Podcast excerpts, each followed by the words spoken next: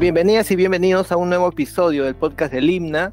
Mi nombre es Cristian Ábalos y esta es una iniciativa radiofónica del Instituto Cultural Peruano Norteamericano. Hasta este 24 de septiembre está disponible en, nuestra, en nuestro espacio Germán Kruger Espantoso la muestra Carolina Caxquemeti, El ritmo de mi estrenón, cuatro décadas entre Lima y Berlín. Es una muestra que está curada por el señor Miguel Ángel López y se puede encontrar, como ya lo dije, en el espacio Germán Kruger Espantoso en la avenida Angamos Oeste 160 en Miraflores. Y hoy, esta, este mediodía del 2 de agosto, estamos, tenemos la oportunidad de hablar con la artista Carolina Casquemetti, quien ha tenido la amabilidad de aceptar nuestra invitación para conversar con ella. ¿Cómo está Carolina? Bienvenida, buenos días. Hola Cristian, ¿qué tal? Gracias por la invitación, un gusto. Igualmente es un gusto para nosotros tenerte aquí quiero para empezar citar unas palabras del propio curador Miguel Ángel López sobre la muestra que dice que esta exposición antológica reúne cerca de 100 obras de Carolina Cascametti realizadas entre 1981 y el 2023, muchas de las cuales se presentan en Perú por vez primera a través de un lenguaje interdisciplinario que incluye pintura, grabado, video e instalación. La artista vuelve sobre aspectos como la representación del cuerpo, el espacio doméstico, el duelo, la migración, el deseo erótico, y el paisaje. Y creo que con esto, con este elemento de la representación del cuerpo y el deseo erótico tiene que ver el título, Carolina, o, cómo fue el proceso de elegir precisamente este título de la muestra. Bueno, sí, también tiene esa asociación y esa relación eh, con el cuerpo, porque em, el esternón es un, es un hueso central en el pecho que yo lo entiendo como un escudo, o sea, como una protección, pero al mismo tiempo también como un arma, como un arma de acercarse a, a, donde uno se atreve a entrar, ¿no? A donde uno se atreve a, de, lo que uno se atreve a, aventurarse. Entonces es como, es como las dos cosas, es como un cascarón y al mismo tiempo es como un, como un, como un punto para, para seguir una dirección y por eso también pusimos... Eh, la palabra del ritmo, porque siempre puede irse para allá o para allá, o por arriba o por abajo, o sea, es como, como que marca también el movimiento, esa, esa situación de estar siempre en, un, en una situación de, de tránsito, de, de, movimiento en la vida, porque si uno se queda en una cosa, como que también se desvanece en ella, ¿no? Entonces es, es eso de estar siempre en movimiento. Sí. Claro, aparte, para una persona que está en, determinadas eh, sensaciones o emociones, el, pecho no se queda quieto, pues ¿no? uno se agita y, el, y, el, y justamente ese es el hueso que delata que hay una agitación claro. en, el, cuerpo de uno, pues, ¿no? Además que es muy lindo también como forma, tiene también esa asociación femenina del yoni, o sea, hay muchos, muchos elementos en ese hueso y lo tengo yo también bien, bien marcado, o sea, tengo un, un, pecho huesudo, ¿no? O sea, sí. Claro, eh, claro y se ve también en algunos de los, de los retratos, tengo, creo que de los autorretratos hay dos o tres donde está esa, ese, esa actitud, así también levantando el pecho bien clara, ¿no? Aquí estoy, pero ¿quién soy, no? Es así como una mirada también de duda, pero también de orgullo, de atrevimiento, de valentía, sí, es, es eso también. Justo, justo pensaba yo cuando visité la muestra, cuando uno ingresa por el 160 de la avenida Angamos Oeste y desciende por las escaleras, se encuentra con un, corazón formado de algo que parece una, glándula timo, ¿no? ¿no? sé si era esa lo que se quería, pero parece, parece esto y, también son elementos que uno encuentra pues en el, en el pecho, ¿no? Eh, pero también puede ser una asociación para otro, otro órgano eh, del cuerpo, que puede ser también un órgano masculino, pero también femenino, hay una cosa andrógina también en esa forma y al mismo tiempo también puede ser un órgano sacado del cuerpo, ¿no? Porque tiene este color rojo, color sangre rojo, que es como una laca que hecho con pigmentos naturales y con laca natural sobre cartón, y, pero son también lágrimas, o sea, hay, hay otra vez esos dos elementos, el, elemento del deseo, el, elemento del duelo, del dolor, de, que, que, involucra también el, el, proceso de la vida, porque cuando cuando tú naces o cuando también das a luz, hay, un gran, gran dolor, hay una gran herida también en el cuerpo de la cual nace algo nuevo, nace vida, ¿no? O sea, siempre tenemos en realidad esos dos, esos dos momentos que son casi como los extremos, ¿no? Es, eh, en el amor también tengo esta serie que se llama Petit Mort, que es una alegoría a ese momento maravilloso final de la entrega, con, esas imágenes de las flores en su punto ya final, cuando están absolutamente maduras, ya casi antes de marchitar, y, la, flor femenina, ¿no? que también en su madurez ya está también a su punto casi de, de desvanecer. Y en esa instalación que fue expuesta en Inca Garcilaso en el 2009, era una instalación muy grande eh, que, armaba toda la sala y también habían pinturas murales. Entonces, estas, estas imágenes que parecen como negativos gigantes, que son unas impresiones sobre backlit con luz de atrás, ¿no? iluminan y dan como una proyección a la pared. Entonces, en la pared tenías estos, estas pinturas de esos pájaros muertos que se ven en los bodegones eh, europeos del siglo XVIII, siglo XIX, que es, como la alegoría también a la muerte final, ¿no? Al petit mort, ¿no? Cada vez en el momento de la entrega uno se entrega y, muere, ¿no? Entonces siempre hay esa, temática también en algunas de las instalaciones, claro. ¿Esa instalación de la que hablo, de, la que hablas ahora es una instalación reconstruida o eh, sí, o sea, eh, bueno, la muestra como como como nombraste al comienzo abarca casi 100 obras. Em, eh, bueno, estuvimos, estuvimos este, preparando esta muestra ya muchos años. Eh, es una trayectoria de cuatro décadas, es mucho, mucho tiempo y además hay muchísima obra. Yo he trabajado siempre, eh, desde que comencé mis estudios en la Católica eh, en el año 83 y en el año 87 me mudé a Berlín, terminé mis estudios de arte en Berlín con un bacalaureado de arte y de ahí me invitaron por el, por el gran talento, porque es así, así los exámenes, si uno acaba su bacalaureado con gran talento, puedes hacer dos años de maestría en pintura y de ahí seguí con el postgrado eh, de eh, MA, o sea, un MA en Art in Context, que es arte en contexto, que es todo ese trabajo que yo también realizo paralelamente, que es educación artística, educación intercultural.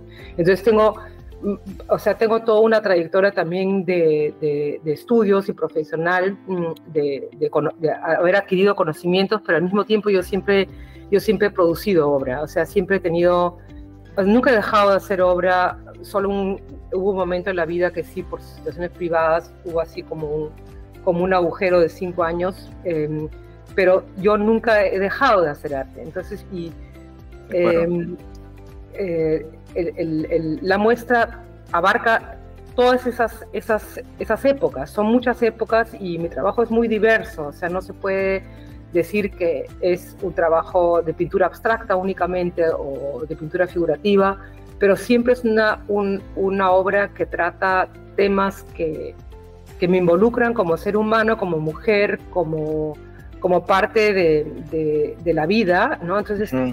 claro, son esos grupos temáticos que o se plantean figurativamente o se plantean en sistemas casi matemáticos, pero que parten siempre de un, de un concepto del cuerpo, el cuerpo en relación al espacio, el cuerpo en relación al espacio en su movimiento también. Entonces siempre eh, son signos, o sea, por ejemplo, todo lo que es el trabajo este abstracto que tengo en la parte primera de la sala es un trabajo que se va desarrollando a partir del cuerpo. O sea, si uno ve los primeros cuadros de estas mujeres bailando, que eh, salen en realidad de estudios que he hecho con, en ese entonces, en los, años, los fines de los años 80, con modelos que bailaban. Entonces yo hacía apuntes de los movimientos del cuerpo y de eso salieron estas formas o estos cuerpos que se entrelazan entre sí y cada vez se reducen más en su, en su forma y al final terminan siendo solamente una, una capa de, dos dimensiones que, se,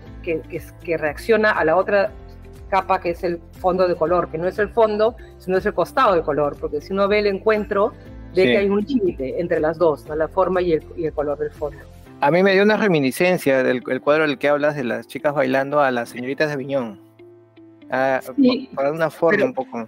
Claro, pero no, o sea, no necesariamente culturalmente, sino es de la observación mía a cómo reacciona el cuerpo cuando, cuando se abraza, cuando baila, cuando se entrega sexualmente. O sea, siempre hay como, como una mirada desde afuera, ¿no? Que me miro o, te miro, pero también una mirada de serme, o sea, de serme en la pintura, es como entrar en la pintura y serme en ella.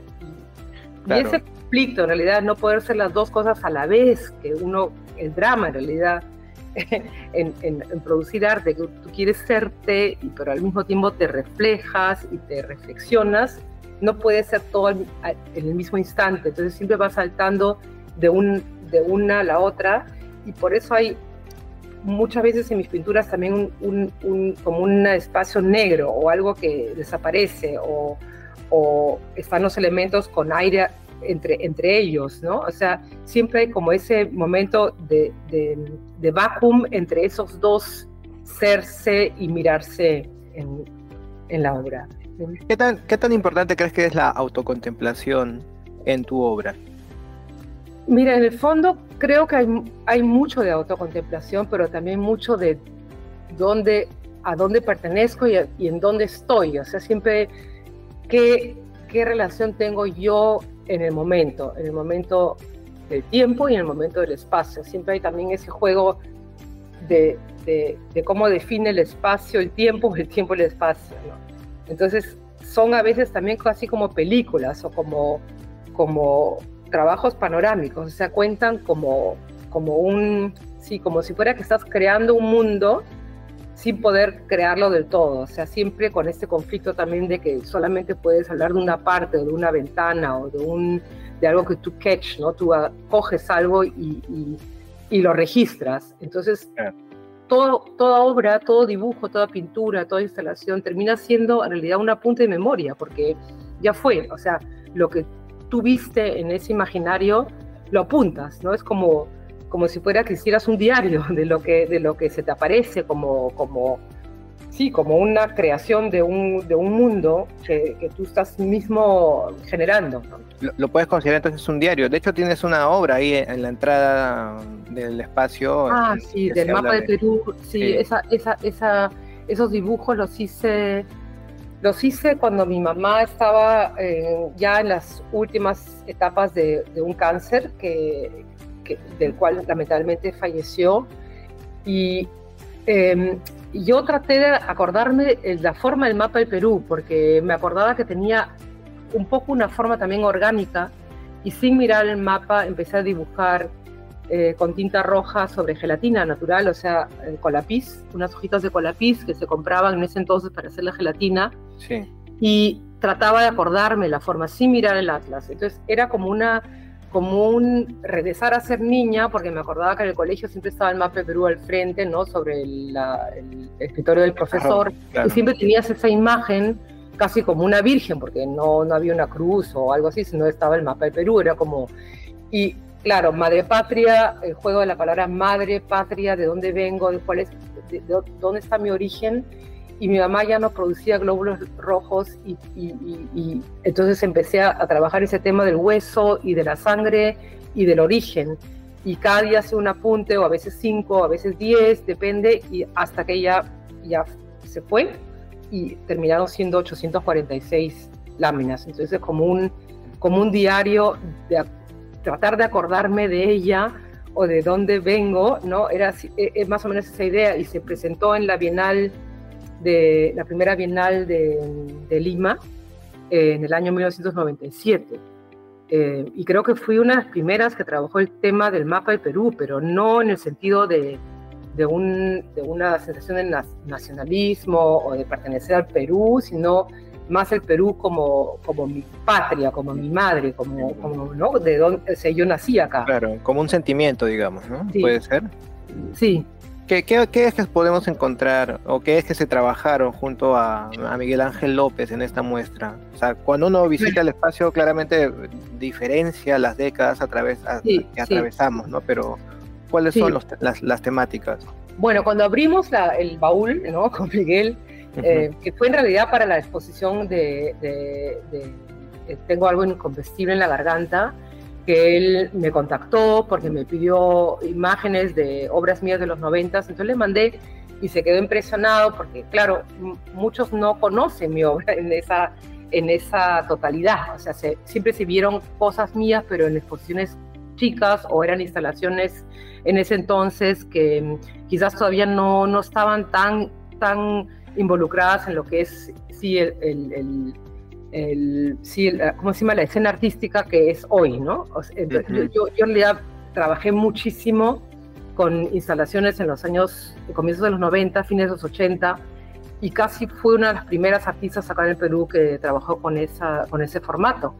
Eh, Lucho Lama me invitó dos veces a la municipalidad, una vez en Cagarcilazo, eh, una vez en el, en IPNA en el 2006 con la instalación Cancán completa, ¿no? de los mueblecitos, de las miniaturas de los muebles, mm. que son en realidad mil. Acá tenemos solamente una serie quizás de 300 máximo, quizás 250.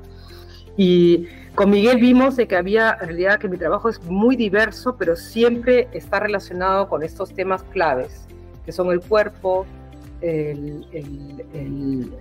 la sexualidad, el duelo, em, el paisaje, la migración.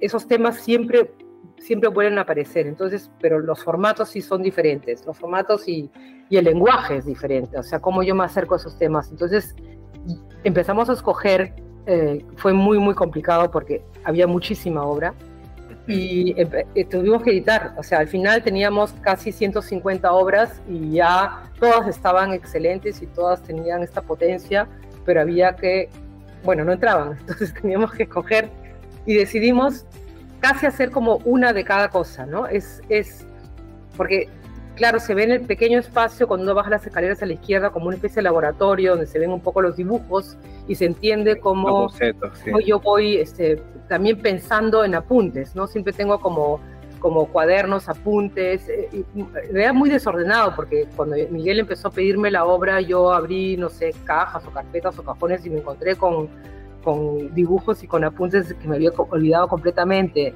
Y ahí entendí que sí, yo siempre tenía una manera de pensar también una instalación en una, en una visión anterior, ¿no? Es como que se aparece una idea o encuentro un objeto, por ejemplo, en la instalación Muero cada vez con la cabeza del lobo y con los espejos antiguos sobre la mesa, esa idea se inició con un anillo que encontré en un anticuariario, un anillo con una tapita para Ciancali y con un texto dentro grabado en el anillo, respiro tranquilo, no tengo miedo.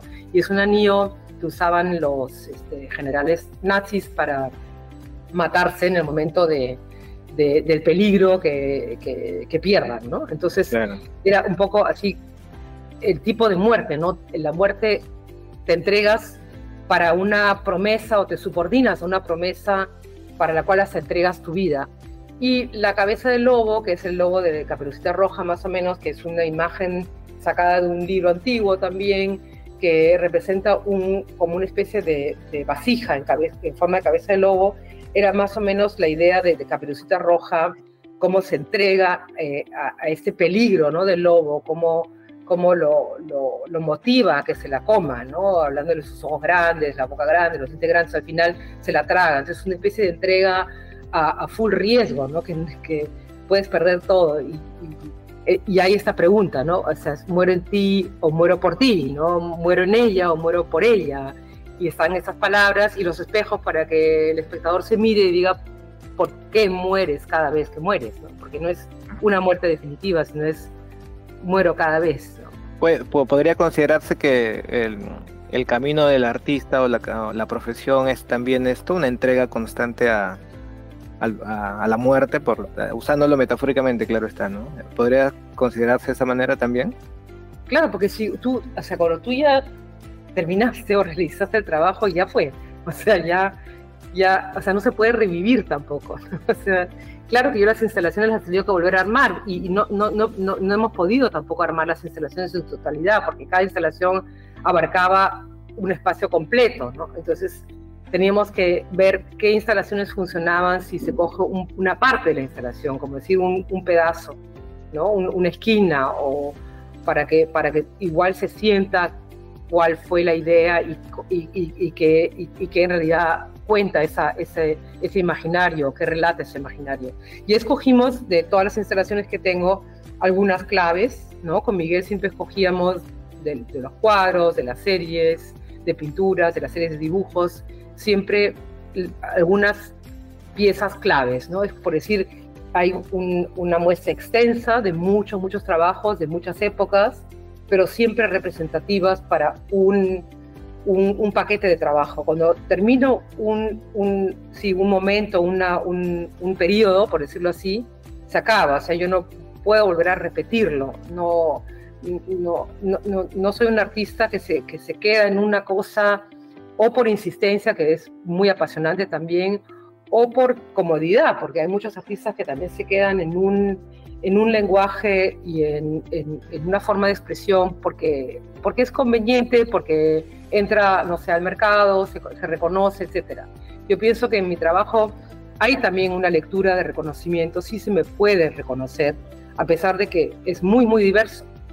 ¿Y, y, qué, o sea, ¿y qué temas han, han eh, en qué temas te has inspirado tú o, qué circunstancias de la vida te han llevado a, cambiar eh, precisamente de, eh, de esto que tú mencionas, ¿no? Porque es, es evidente, por ejemplo, en, algo que me llamó fuertemente la atención, el, las obras de los 80 son bastante diferenciables de las de, la de los 90 y las que vienen hacia adelante, ¿no? ¿Cómo, ¿Cómo mutan eso? ¿Cómo esos temas de interés tuyo? La verdad es que siempre son momentos en realidad también de experiencia en la vida, pero, pero, pero muchas veces porque terminas de, de, solucionar un, un, un, conflicto formal y de contenido que, que, iniciaste. O sea, cuando ese se, se culmina, en realidad no hay razón para repetirlo. Es como si hicieras una súper buena película y después vuelvas a hacer una parecida y te copias y te copias y te copias y cada vez tiene menos este, fuerza. Te quedas en un, en un, en un mundo de, imaginarios de tiempo que necesitas quedarte en él. Ahora, sí hubo una, ruptura en un momento muy fuerte porque, porque te contaba que había un, tuvo una, una situación muy dramática, privada, personal, em, y, y, en, esa, en, esa, en ese tiempo perdí mucha obra. O sea, em, tuve que, sí, pues cayó el muro, eh, la situación en Berlín se complicó mucho en el sentido que ya no pues, tenías una super fábrica, esas series grandes de geométricas las hice cuando éramos inquilinos de una fábrica desolada, que nosotros arreglamos las ventanas, porque Berlín era una, una ciudad bien loca, o sea, era como un, una isla cerrada con gente atrevida, loca, pero no era así em, súper in y chic. O sea, Berlín era, era, era muy bohemio, ¿no? Hasta que cayó el muro. Y cuando cayó el muro se volvió muy famosa en el sentido que eh, vinieron muchos inversionistas, los alquileres se volvieron carísimos, remodelaron mucho de esas fábricas antiguas y muchos artistas perdieron sus espacios eh, baratos. Nosotros éramos como una comunidad, había unos que vivían ahí, hasta nacieron bebés, era enorme, una fábrica enorme, tenía una cocina, era muy divertido, festejábamos Navidad siempre después de Navidad, porque eran más baratos los árboles de Navidad, los recogíamos después de Navidad, entonces festejábamos el 26, era como una comunidad, ¿no?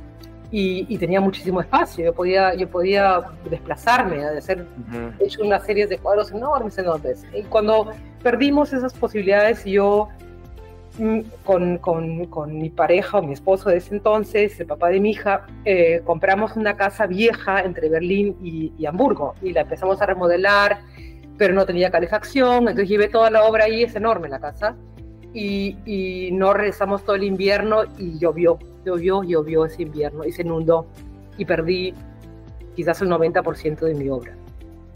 Entonces, eso fue como un corte fuerte de, de material. Y, entonces, yo empecé a trabajar, empecé otra vez a, retomar esa idea de lo efímero con los dibujos y los murales en la pared, que no, que solamente están cuando están y de ahí desaparecen, porque es solo el momento cuando, cuando está la muestra.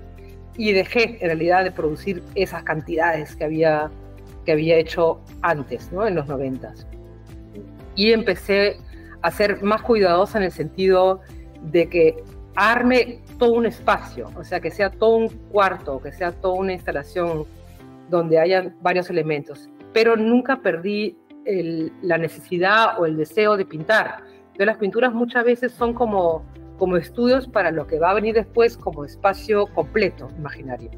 Muchas veces las pinturas, aunque son grandes, son como estudios para algo más grande, o sea, para un espacio completo, ¿no? que tiene diferentes entradas, diferentes lecturas. Puedes entrar por, por, por, las fotos o por el video o por el dibujo en la pared o, por la colección de elementos, o sea, hay muchas formas de entrar a ese, a ese, a esa panorámica, a ese imaginario. No tienes que leerlo de una a una, ¿no? No hay una sola entrada para, para, para leer la obra o para relacionarte con ella. Sí. ¿Y qué te ofreció Berlín a tu llegada? O sea, tú te mudas en, inicios, en la década de los 80, ¿no? ¿Qué te ofreció esa ciudad? Mira, yo cuando, cuando llegué, una desubicación completa. O sea, claro, eh, postulé para, para, seguir mis estudios en Berlín. Fue, no fue fácil, ¿no? No fue fácil, em, porque vengo del Perú, no parezco peruana. O sea, también Europa es así que espera que el peruano que llega sea más peruano que yo, ¿no? No con esa cara de gringa, eh, no con una obra que también ya en ese entonces era muy propia y quizás hasta también europea, pero no nos olvidemos que yo crecí en una casa de migrantes europeos. O sea, crecí conociendo el miedo, el misterio, etcétera, a, través de los cuentos eh, de los Brüder Grimm y de Wilhelm Hauff y de los Andersen. O sea, también eso se ve y se refleja en mi obra, que la imagen de, la proveniencia, de la mirada de mis abuelos y mis antepasados, es como un dibujo blanco y negro. O sea, yo me imaginaba esos paisajes, etcétera, como casi como, como dibujos en blanco y negro, porque no conocía esos bosques, no conocía esos paisajes, los conocía como la pintura que estaba sobre la sala. Y esa pintura sobre la sala a mí me hacía alusiones cómo podría ser esa realidad, cuando acá estoy viendo el mar y estoy viendo el desierto, ¿no? O me voy a la sierra y es otra otra otra realidad, claro. Otra realidad también en, el sentido del paisaje y del clima. Exacto. Eh, y, veía la ropa, no sé, los abrigos de piel de mi abuela, o sea, hay como, había como una nostalgia y un interés por eso, por esos mundos totalmente diferentes. Y cuando llego a Berlín me encuentro con la, con, con la situación que tampoco pertenezco, o sea, tampoco pertenezco a esa, a esa cultura, o sea, sigo siendo peruana sin ser tan peruana, ¿no? ¿Tú de dónde vienes? De Perú, mm, no pareces, ¿no? Así, siempre esa, esa situación, estás como casi como decir que estás un poquito por encima del suelo, ¿no? Nunca puedes sentirte que realmente haces raíces en un sitio. Y me tropecé con un libro de Wilhelm Flusser, que es un sociólogo polaco judío que también emigró a Brasil, y él escribió un libro que se llama La libertad del migrante, en la que él explica qué valor tiene eso de que tú tienes que salir de tu contexto cultural para tú ser el creador del mismo. Solo si te separas de él y lo ves de lejos y lo ves en miniatura, y de ahí aparece esa imagen de los muebles en miniatura, que es esa mirada a donde provienes en tu, en tu relación con las cosas, porque son las que te definen, cómo te vistes, qué muebles tienes. O sea, más o menos ahí te encajas en un, en un contexto cultural y no puedes ser el autor de cambiarlo o hacer una nueva composición cultural para ti, que tú misma la creas, si no te separas de eso, si no la ves de lejos, la ves en chico, ¿no? Y eso para mí fue también un, un texto clave para entender cuál es también mi dramática, como siempre tengo que salir de algo para poder volver a entrar y hacerlo a mi manera. ¿no? Claro. ¿Y, qué te ofrece Lima cada vez que vienes? ¿Qué, qué cambios has visto? Lima me ofrece una calidez en el corazón eh, enorme. O sea, cada vez que aterrizo el olor, ya el olor a pollo a la brasa, que huele todo Lima pollo a la brasa ya, me, causa tanta alegría. No sé, yo me siento acá en mi casa, o sea, es como que fluye. Yo acá sigo teniendo mis amigos y es un poco también esa, esa idea de la collera, como el perro callejero, ¿no? Que su familia son los otros perros, o sea, es como que tú te encuentras y armas también tu, tu, tu familia con la gente con la que tú más cercana te sientes en, en, que te entiendes, ¿no? Te entiendes. En la empatía que En Alemania sí hay esta cosa de traducir todavía, pero el trabajo que tengo con, con estos eh, jóvenes y chicos y mayores que vienen de otros países eh, para buscar refugio, sí me ha dado la oportunidad de poder ser parte y poder eh, generar como una nueva un nuevo grupo social, ¿no? Que es el que, el que, el que está en un sitio que no que no le corresponde, pero sí le corresponde porque crea como un mundo de él con, en él, ¿no? Entonces, sí, ahí también me siento en mi casa. O sea, yo tengo dos casas es un corazón partido, hay muchas imágenes de corazón partido en la muestra también, de corazón partido, siempre te vas por un lado, te vas por el otro, y, creo que soy de las, siempre he sido de, de, todos esos mundos, sí. Eh, híbrida, como dicen, híbrida. Medio camino, una parte del esternón en Lima y la otra parte del esternón en, claro, en Berlín. ¿Cómo, ¿Cómo ves tú ahora la situación que está atravesando el continente allá con la situación migratoria? Bueno, estamos atravesando creo que todos este, grandes crisis y, y, quizás es importante retornar a lo que a lo que es humano, ¿no? A lo que es humano y lo que lo que vale en la vida, o sea, un poco, o sea, a mí me admira mucho la nueva generación. Claro que es una generación también acomodada, ¿no? No es no es el chico que tiene que vender en el mercado, ¿no? Sí son jóvenes, tienen, vienen de casas bien, entre comillas, pero eh, no por lo tanto son ya caviarcitos, ¿no? O sea, es bueno de que esta gente joven Em, se movilice y trata de cambiar este abuso consumista, capitalista, que ha generado tanto, tanto daño en realidad al, mundo, o sea, no solo a la naturaleza, sino también a la forma de vivir, o sea, es como innecesario esa cantidad de basura que de ahí otra vez se vende y con la que se hacen negocios para que África eh, se ahogue en ella y, y pierda toda su cultura de textiles, por ejemplo, porque tanta ropa usada o ropa que no se vende en Europa se les chanta por encima, lo mismo con aparatos electrónicos, o sea, eh, no, ya no hemos aprendido de ser colonialistas y de abusar y de realmente, o sea, no amar al prójimo, no, no me parece, o sea, yo creo que lo básico siempre está en la educación, lo básico es el comienzo, es el comienzo Mm, en la relación con los niños y con los jóvenes de que, de que quizás cambiemos a un mundo mejor antes de destruir el planeta, ¿no? De todo, no sé. Sí, totalmente de acuerdo. Bueno, eh, Carolina, ha sido muy, muy bueno, muy bonito hablar contigo en esta, en esta ya tarde del día martes 2 de agosto.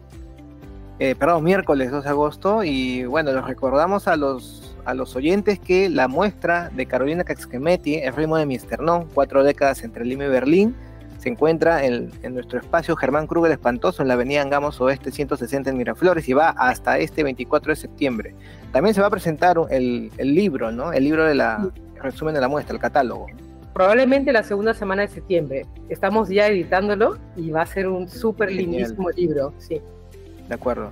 Eh, no sé si te animas a dar tus redes sociales para los que te puedan seguir en... Ah, bueno, sí, claro. O sea, como yo teniendo 63 años, para mí tampoco no fue muy fácil porque vengo de la old school, así que mi hija muy amable me ayudó o me impulsó a abrir una página de Instagram. No la llevo muy bien, pero ahora ha entrado muchísimo con esta muestra, así que está súper actualizada. Es mi nombre, carolina.quesquemeti. Y en Facebook también igual es mi nombre, Carolina Esquemeti, ahí me encuentran. Pero no tengo página web todavía y quizás no la voy a tener nunca, pero ahí estoy en Instagram, encantadísima. Y vengan a ver la muestra y, y ojalá que pueda estar en septiembre y poder conversar con ustedes y, sí, y verlos y estar siempre para, para mi público. Ahí estaremos, ya, yo ya te empiezo a seguir desde ya en Instagram, así que muchas gracias una vez más Carolina y con nuestros oyentes será hasta un próximo episodio.